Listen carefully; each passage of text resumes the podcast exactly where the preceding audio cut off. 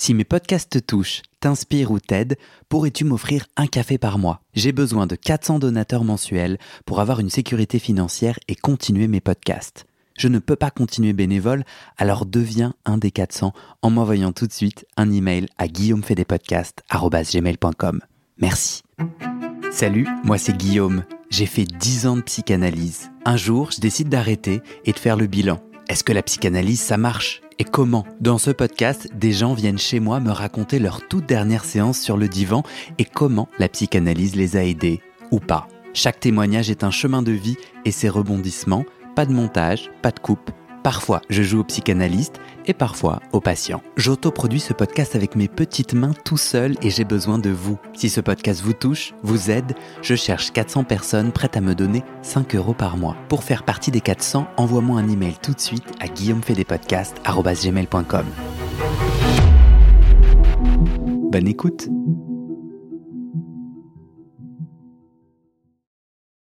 Alors, bon, je suis un peu malade. Je sais pas si ça s'entend. Bonjour et bienvenue pour cet épisode hors série. Alors aujourd'hui, je vous offre le tout premier épisode de mon nouveau podcast qui s'intitule Histoire de devenir moi. Dans ce podcast, des gens ordinaires racontent une décision ou un tournant déterminant pris dans leur vie, histoire de devenir un peu plus eux-mêmes.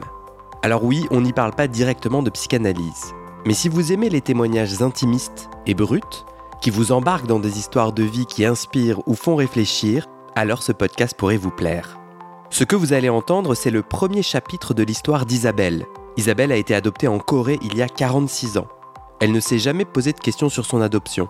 On lui a toujours dit qu'elle était orpheline et que, je cite ses parents, c'est comme si on t'avait fait. Fin du sujet. Mais voilà, un jour elle découvre qu'ils lui ont menti. Elle n'est pas orpheline, il existe un dossier en Corée sur sa famille biologique, et il y a de fortes chances que sa mère soit encore vivante.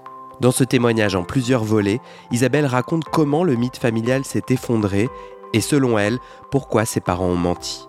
Elle raconte ce qu'elle a découvert dans son dossier d'adoption et comment la recherche de ses parents biologiques en Corée a pris un tournant si surprenant. Allez, c'est parti pour le premier volet de cette histoire. Si vous êtes trop pressé de découvrir la suite, vous pouvez tout de suite aller sur ce nouveau podcast en tapant Histoire de devenir moi dans la barre recherche ou en cliquant sur le lien que je vous mets dans le descriptif de cet épisode. Je vous souhaite une très bonne écoute et à très bientôt dans vos oreilles.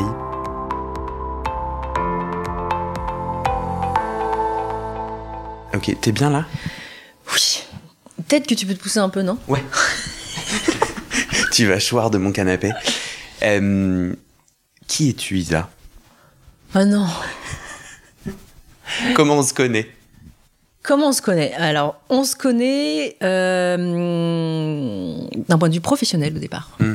Et ce qu'on aime se dire, c'est qu'on est un petit coup de foudre ou un gros coup de foudre professionnel et amical. C'est dans le cadre du boulot, dans le cadre d'une session euh, de créativité, euh, que nos discours se sont croisés et qu'on s'est fait des gros clins d'œil. Ah, ah. On est devenus amireux. Exactement. Euh, il s'est passé un truc dans ta vie là récemment et j'ai eu envie euh, de partir dans une aventure de podcast avec toi. Bon, il s'avère que c'est toi qui m'as mis le pied à l'étrier puisque c'est avec toi que j'ai commencé euh, la radio. Euh, Est-ce que tu peux me raconter ce qui vient de se passer là dans ta vie pour toi? Eh bien, pour la première fois de ma vie, alors que j'ai plus de 46 ans, j'ai décidé d'envoyer un dossier pour initier la recherche de mes parents biologiques. Euh, en envoyant un mail, un mail que j'avais, euh, bah, pas depuis 46 ans euh, dans ma boîte mail, hein, mais depuis des mois. Et en revenant de voyage en Asie cet été, je sais pas pourquoi, c'est marrant parce que je, le relie à ça, au fait que en ayant passé une partie de mon été en Asie, j'ai ressenti une espèce de connexion et notamment premier temple que je visite devant un Bouddha géant euh, en or, euh, je me mets à chialer, je m'effondre en sanglots, mais hyper euh, triste, enfin des sanglots profonds, je octais, euh, je ne m'arrêtais pas, alors que j'étais au milieu des touristes, euh, ben voilà comme dans n'importe quel euh, monument historique où tu te balades, il y a plein de monde et tout. Et là, je, je rentre, je regarde ce Bouddha, hyper apaisé, euh, et, et voilà, je me mets à sangloter. Et, et, et moi, symboliquement, je me dis, voilà, je- mais profondément, moi, je suis bouddhiste. je me sens appelée, reconnue. Bon, bref. Non, je me le dis pas comme ça. En tout cas, je, je vis cette émotion hyper forte.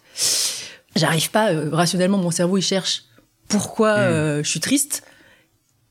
Et je trouve pas. Je rattache pas de cause euh, rationnelle.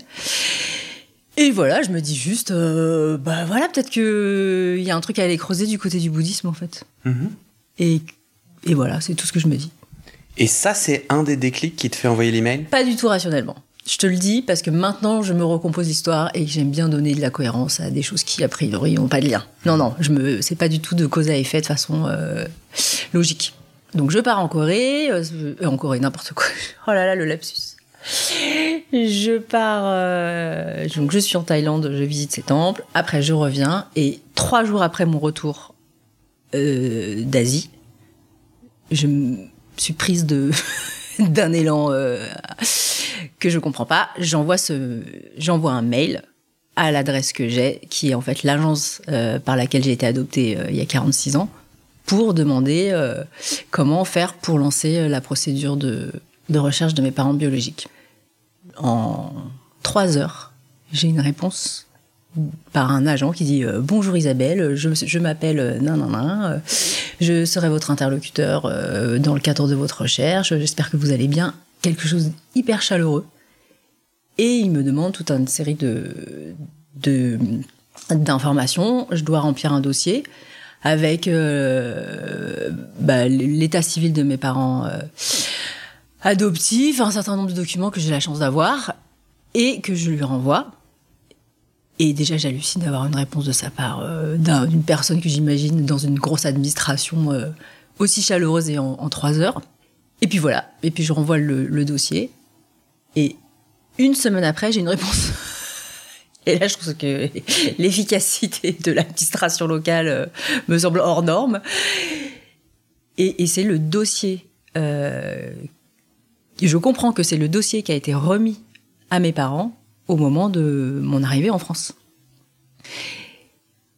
Et, avec des infos, il y a, euh, il me semble pas énormément d'informations, dont toute un, une série de documents sur euh, des observations de ma famille d'accueil, parce que, euh, donc, je m'embrouille un peu, mais dans ce document, donc j'ai donc la confirmation de mon, de mon date de naissance, mon heure de naissance dont je n'avais aucune idée et qui m'a frustrée toute ma vie parce qu'à chaque fois qu'on me demande mon signe astrologique, je me disais qu'en fait, euh, j'étais pas du tout. euh, ça se trouve, j'étais pas du tout née à cette date-là et qu'en fait, en astrologie, ce qui compte, c'est euh, l'heure de naissance pour avoir ton ascendant. Même si en fait, je m'en fous un peu de l'astrologie, mais c'est juste quand on pense à ça et quand on, rencontre des astrologues, il se trouve que j'ai rencontré plusieurs astrologues dans ma vie, bah, chaque fois, c'est ah ouais, sans ton heure de naissance, bah, c'est relou, euh, on peut pas faire grand chose. et, et si tu ne sais pas que tu es lion ascendant vierge, tu peux pas prendre tes décisions. Ben voilà. Hein non, mais c'est, c'est, c'est important dans la vie. Alors que maintenant, je sais que je suis cancer ascendant verso et que c'est le plus original de tous les cancers. Mais du coup, avant euh, de recevoir ce dossier, euh, toi, t'as as grandi et t'as vécu 46 ans avec quelles informations? Euh, ben, j'ai toujours su que j'ai été adoptée. Bien sûr que j'avais été adoptée. De Corée du Sud. Euh, Tu connaissais la ville? De naissance Ouais, enfin, ouais. Alors, je savais que j'avais été. Alors, accouchée. J'avais été accouchée. Euh, je sais pas pourquoi on m'avait dit ça. À l'orphelinat américain de Séoul, pour être sûre d'être rapidement adoptée. On m'avait raconté ça. Je sais pas qui avait eu cette info, comment. Tu te souviens pas qui est on? C'est tes parents? Ma mère, enfin, c'est surtout ma mère qui nous raconte ça. Mon père, il a jamais vraiment parlé de notre adoption. Si, j'ai entendu dire. Non, et encore, je me demande si c'est lui ou si c'est ma mère qui nous racontait ça. Que. euh, pourquoi on avait, ils avaient adopté des enfants coréens?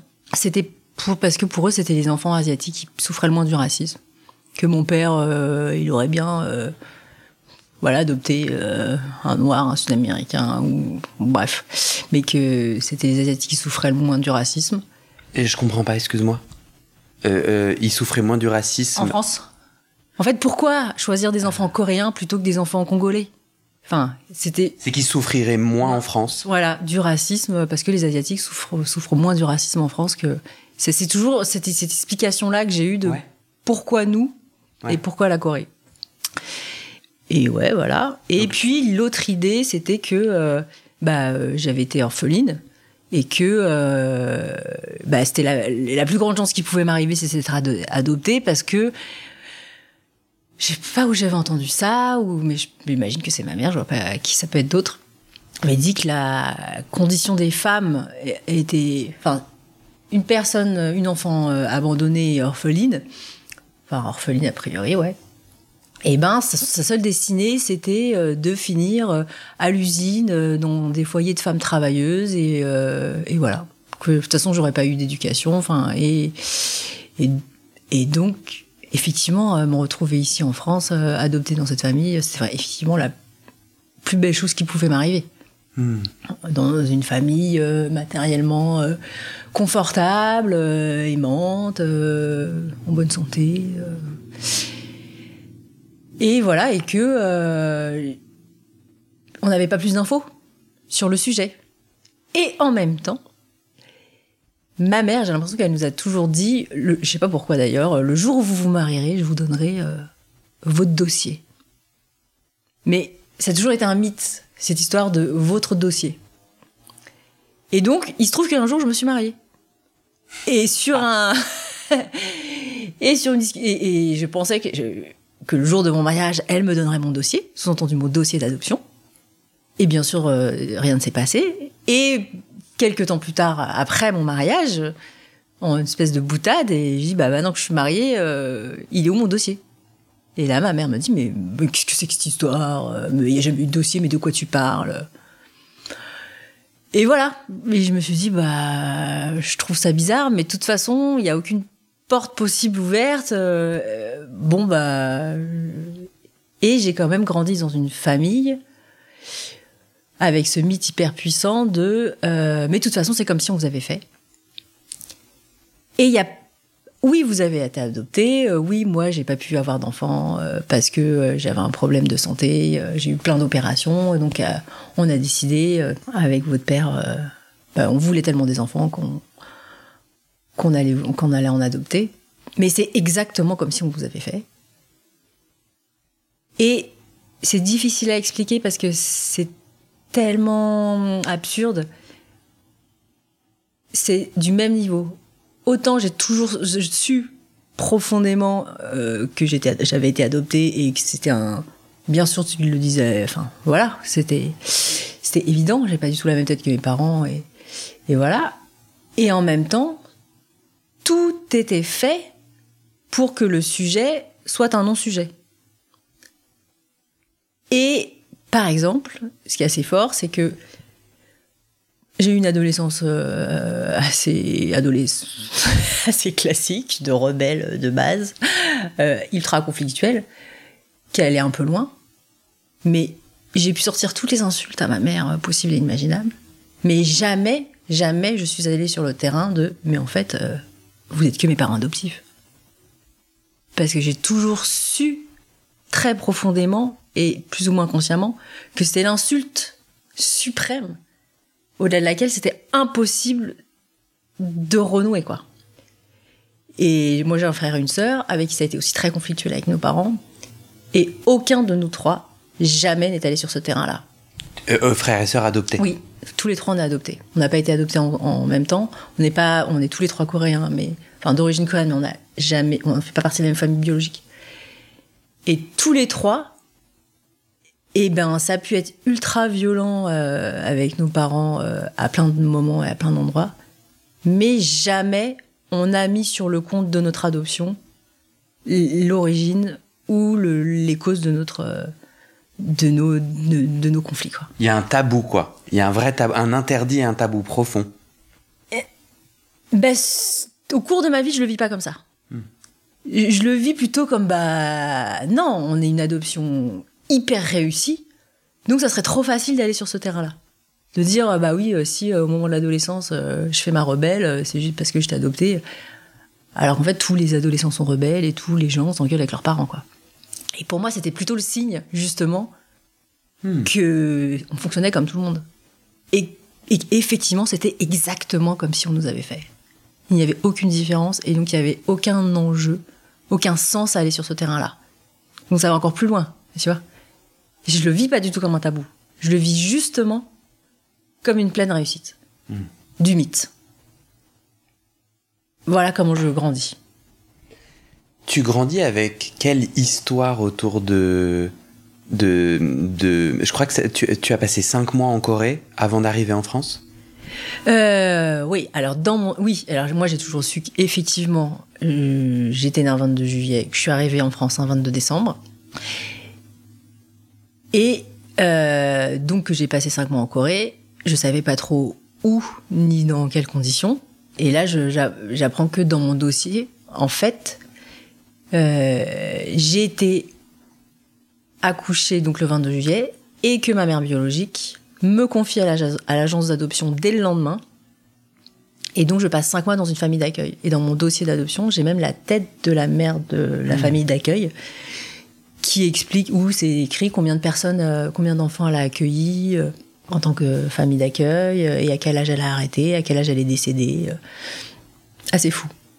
Ouais, donc tu découvres dans ce dossier que tu as déjà eu une première mère adoptive, dont tu n'avais jamais eu connaissance. Bah non. Mais j'essaye de bien comprendre, avant que du coup tu racontes ce que tu as découvert dans le dossier, j'essaye de bien comprendre ce avec quoi tu t'équipes et tu... Qu'est-ce que tu as comme histoire et comme info pendant 46 ans Tu as... Euh, je suis né dans ce pays-là, en Corée du Sud, ce jour-là. Qu'est-ce que on t'a raconté à propos euh, de cette adoption? Euh, Est-ce qu'on est qu'on t'en a dit quelque chose? Tu as dit j'ai toujours su que j'étais orpheline, donc on t'a dit que tes parents biologiques étaient décédés. Euh? Ouais, enfin oui. oui maintenant c'est flou, tu vois. Je me rends compte avec le. Maintenant que j'ai des enfants, des infos précises c'est comme si ça annulait hmm. euh, les idées qu'on m'avait racontées avant et je sais plus si je me les reconstitue. Hmm. Et, et alors, petit aparté, euh, il, se trouve que il y a peut-être euh, sept, non peut-être une petite dizaine d'années, j'ai un, je rencontre une kinésiologue qui, on traite je sais plus quel sujet, mais qui me donne des je sais pas du coup si j'appelle ça des informations, en tout cas des données hyper précises sur les conditions euh, de ma naissance. Juste kinésiologue, c'est quoi? Kinésiologue, bah, c'est une thérapeute qui recherche dans ton corps euh, les traumas qui sont enregistrés dans tes muscles. Donc à partir d'une problématique ou d'une souffrance que tu as actuellement, va déprogrammer dans ton corps et dans tes muscles la la manifestation d'une souffrance que tu aurais subie mhm. euh, plus jeune, mhm. voire dans ta vie intra-utérine, voire euh, des générations précédentes. Donc ça va très loin. Et ça au travers de massages ou? Ne, même pas. Elle te touche euh, le poignet, elle communique dans sa tête avec ton poignet elle pose des questions à ton corps dans sa tête.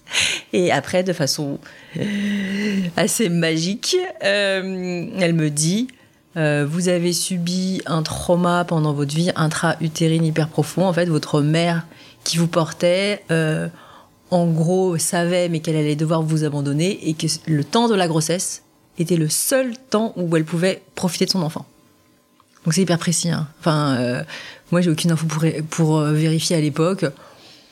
Bon, ok, bah pourquoi pas, hein, c'est une explication. Euh.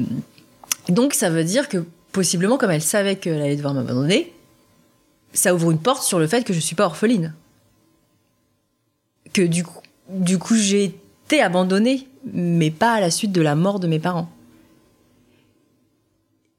Et je prends un peu ça pour argent comptant. Enfin, je fais bon, bah ok, c'est une explication parmi tant d'autres. Avant, on m'avait dit que j'étais orpheline. Maintenant, on me dit ça, mais en fait, il y a tellement de champs possibles que euh, voilà, je, je, fais ok, bon, bah. Et, par hasard, euh, quelques mois plus tard, je sais plus, euh, on reparle encore de signes astrologiques, et ma mère était là, et je dis, mais en fait, les signes astrologiques, moi, je peux pas du tout m'y fier parce que ça se trouve, je suis pas née un 22 juillet. Et là, ma mère me dit, mais bien sûr que si, Isabelle, t'es un 22 juillet, puisque euh, euh, ta mère biologique, elle est venue accoucher à l'orphelinat pour être sûre que tu sois prise en charge. Et donc, euh, on sait que ta date de naissance, c'est ta date de naissance. Et là, je commence à comprendre qu'en fait, elle a des informations. Et des informations bien plus précises que ce que elle m'en a dit jusque-là. Et le mythe très flou de bah, vous êtes là parce que en fait vos parents sont morts, bah, ça tient plus la route. Et en même temps, je, je, je, suis quand même dans cette histoire très profondément ancrée de c'est exactement comme si on vous avait fait. Donc je vois ça, je prends ça avec mmh. distance. Je, bah, je, voilà, je sais tout. Et ça, ça passe, quoi. Enfin, je le questionne pas, je le, elle, je la prends pas à défaut de me dire mais pourquoi tu m'as dit ça toutes ces années alors qu'en fait tu savais très bien ça. Enfin, je. Et elle répond quoi? Non, je la prends pas en défaut. Je, hmm. je, elle me dit ça et je, je, je, passe à autre chose quoi. Hmm. Mais mais je me dis ah non, je me dis seulement ah ben voilà, ça confirme ce que disait la kinésiologue. Donc cette kinésiologue, euh, c'est une très bonne kinésiologue. voilà. Mais j'ai. Ouais, moi, moi euh, voilà, c'est comme s'il m'avait fait euh, cette histoire d'adoption. Euh, elle est très à distance de moi. C'est comme mmh. si on parlait de quelqu'un d'autre, en fait. Et donc, j'ai pas d'attachement affectif à, mieux comprendre ça. Je, me sens presque pas concernée par l'histoire, en fait. Moi, j'ai l'impression qu'on vraiment que on parle d'une autre personne quand on parle de ce qui s'est passé avant. Mmh. Parce qu'en fait, moi, je suis née quand je suis arrivée en France. Du coup, pendant les 46 ans, tu euh, ce n'est pas un sujet, tu, tu non, ce n'est pas un sujet en toi la plupart du temps. Y a, tu te réveilles pas. Euh, le... C'est un non-sujet. C'est un non-sujet. tous les gens que je rencontre, bien sûr, euh, bah, hyper rapidement, en deux secondes, dès que je dis mon nom, bah, sont surpris par mon nom parce que je suis française. J'ai un nom, enfin, je veux dire, j'ai un nom très français. Et donc, ça colle pas avec la tête que j'ai. Donc, même des gens hyper inconnus, je suis obligée de justifier, bah oui, mais c'est parce qu'en fait, j'étais adoptée.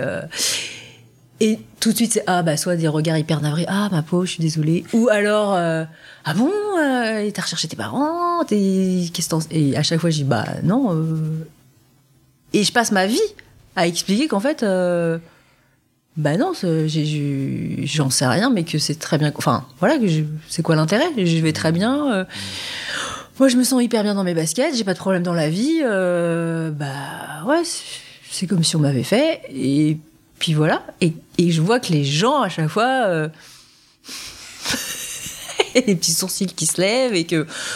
Mais vraiment, ça m'atteint pas. Enfin, je me dis, euh, tout le monde trouve. Je vois bien que les gens trouvent ça suspect, mais je, laisse tellement aucune porte ouverte que voilà, ils repartent avec leurs interrogations et mmh. personne n'ouvre plus la porte que ça, enfin, ou, me rentre dedans, c'est mais si une fois, et c'est marrant parce que c'était sur le continent africain, euh, avec cette, ce proverbe ou en tout cas cette, euh, cette citation de tant que tu sais pas où tu vas, tu, tant que tu sais pas d'où tu viens, tu sais pas où tu, où tu vas. Et, du, et moi j'ai passé toutes ces années à me dire que c'était absurde, enfin que c'était hyper limitatif ou euh, que ça concernait qu'une partie de la population mondiale. ce questionnement. Parce que moi, je savais très bien où j'allais sans savoir d'où je venais, quoi. Et que c'était pas un souci. Euh, donc là, je me souviens d'une discussion que j'avais eue avec euh, un Sénégalais et qui lui trouvait ça complètement fou. Enfin, qui voyait bien qu'il y avait quelque chose qui tenait pas la route. Et moi, mon système, il était très très très solide. Hein. Donc euh, si, enfin, moi, je, pouvais lui prouver par A plus B que ça tenait tout à fait la hmm. route. Parfois, quand même, j'entends qu'il y avait des pics de il y avait des petites percées dans ce système super fort que tu racontais non? Par exemple quand ta mère euh, quand ta mère euh, soudainement te dévoile des informations qui contredisent une histoire qu'elle t'a racontée, t'as pas des petites piques, non? Non, c'est ça qui est fou. Ok. C'est que non, je te dis, ça me. Je raccroche ça au fait que ça me valide la kinésiologue. Plutôt que ça invalide son discours à elle. Enfin, c'est ça qui, est fou. C'est que euh, tout ce qui pourrait, tu vois, remettre en cause euh, ce mythe fondateur de euh, mais euh, en fait c'est comme si tu étais sorti du corps de Pierrette et eh ben ça me glisse dessus oui ma mère ça me glisse complètement dessus et, je vois que je vis avec régulièrement on me le renvoie que hmm. mais vraiment ça ne m'atteint pas quoi. Mais c'est pas du tout un pic émotionnel du tout. C'est il y a juste et le seul pic que j'ai vraiment c'est mon fils 3-4 ans qui à table me dit complètement hors sol, mais ta mère, elle te manque pas? Puis je lui réponds, mais ma mère, ma mère, euh, bah oui, quand j'étais petit comme toi et que je la voyais pas pendant longtemps, euh, bah, elle me manquait, mais maintenant, tu sais, je suis grande, donc euh, elle me manque plus. Et il me regarde désabusé en disant, mais je te parle pas de mamie, je te parle de ta vraie mère. Et là, j'hallucine. Et parce que je comprends en fait que hum, sa grand-mère lui a expliqué que j'avais été adoptée. Moi, je lui ai jamais dit. Et donc, je pense que ça commence à l'interroger. Et, et je réalise que moi-même, je me suis jamais posé cette question. Et en tout cas, pas en ces termes. Oui, bien sûr, je me suis fantasmée d'où je pouvais venir, euh, qui pouvaient être mes parents, euh, forcément des princes et des princesses. Bon. Mais est-ce qu'elle me manque? Et là, je suis quand même très interdite sur cette question-là. Et je sais pas du tout par quel bout prendre le. Enfin, euh, ouais, je, je, Qu'est-ce que ça veut dire cette question, quoi? Si je commence à me poser cette question-là, qu'est-ce que ça veut dire? Mais je peux pas, enfin, je, je peux pas me la poser. Enfin, je... Et, et donc, je prends le détour de mon fils en me disant ah mince, mais peut-être que lui, elle lui manque. Et pour la première fois de ma vie, je me demande s'il n'y a pas intérêt à faire ce chemin de recherche, non pas de mes parents, mais de ses grands-parents biologiques. Et en même temps, bah, comme tous les enfants, sortent des, vérités euh, existentielles. La seconde d'après, c'est terminé. Puis euh, la semaine qui suit, les mois qui suivent, je me rends compte qu'en fait, euh, voilà, il a sorti ça, mais enfin, c'est pas du tout une préoccupation pour lui, qui va continuer de se développer tranquillement euh, sans qu'il ait une réponse à cette question. Et cette question, elle m'est adressée à moi. Et pendant un temps, je me pose cette question sur les modalités. J'en parle à une amie qui est réalisatrice et qui me dit non mais viens, on va faire un documentaire euh, sur ce chemin-là. On commence à écrire le documentaire à- et, et elle, elle se rend compte qu'en fait, euh, j'ai pas de nécessité profonde à faire ce chemin. Et dans nos discussions, elle réalise que mon intérêt, il est beaucoup plus d'une curiosité scientifique quasiment. De pourquoi ce pays si petit, euh, comment dire, calé entre deux géants comme la Chine et le Japon, s'est pas fait coloniser Comment il a pu rester euh, autonome? Pourquoi ce développement euh, économique foudroyant en 30 ans? Et elle me dit, mais en fait, si vous voulez faire un documentaire historique sur la Corée, on, on, on s'y prendrait pas comme ça, quoi. Donc, euh, soit ton intérêt c'est de faire un documentaire historique sur la Corée et moi ça m'intéresse pas, soit euh, bah t'as envie d'aller creuser sur euh, euh, tes origines et, on se pose les bonnes questions. Et puis en fait, je dis ah bah oui t'as raison c'est vrai en fait euh, ça m'intéressait plus de réfléchir à l'histoire de la Corée et on s'arrête là.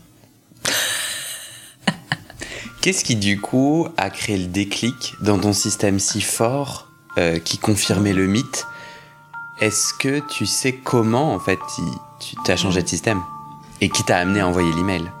De, pour demander ton dossier d'adoption Et bah c'est la mort de mes parents. Et c'est la fin de ce premier volet.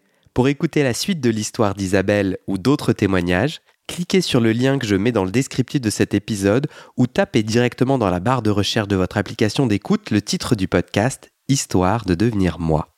Et pour ne manquer aucun épisode du podcast Ma dernière séance de psychanalyse ou de ce nouveau podcast, vous pouvez vous abonner et activer les notifications dans votre plateforme d'écoute. J'espère que vous avez passé un bon moment. À très bientôt dans vos oreilles. Et c'est la fin de cet épisode. Vérifiez dès maintenant si la suite est déjà publiée. Sinon, vous pouvez vous abonner à ce podcast sur votre plateforme d'écoute pour être alerté dès la sortie des nouveaux épisodes. Et si vous aimez les témoignages intimes comme celui que vous venez d'écouter, j'ai deux autres podcasts qui pourraient bien vous plaire. Je vous les présente. Histoire de devenir moi. Ça, c'est un podcast dans lequel des gens ordinaires me racontent un tournant déterminant pris dans leur vie. Ils racontent le déclic qui a tout changé et comment ils sont devenus un peu plus eux-mêmes. Comment devenir sexuellement épanoui? Ça, c'est un podcast dans lequel des hommes, gays, bi ou queer, racontent leur chemin de sexualité et comment ils tentent de s'épanouir face aux normes. Alors pour écouter ces podcasts, vous pouvez tout simplement taper les titres dans la barre de recherche de votre plateforme d'écoute. Mais je vous mets aussi dans le descriptif de cet épisode les liens pour écouter ces podcasts et les liens de mes réseaux sociaux pour découvrir les coulisses de mon aventure de podcasteur et aussi la page de dons pour soutenir mon travail et mes podcasts. En tout cas, n'hésitez pas à m'envoyer vos retours et vos réactions à guillaumefedepodcast.com ou sur mes réseaux sociaux. Ça me motive énormément de savoir que ces histoires naviguent et résonnent, ou pas d'ailleurs. Allez, merci pour votre écoute et à très bientôt dans vos oreilles.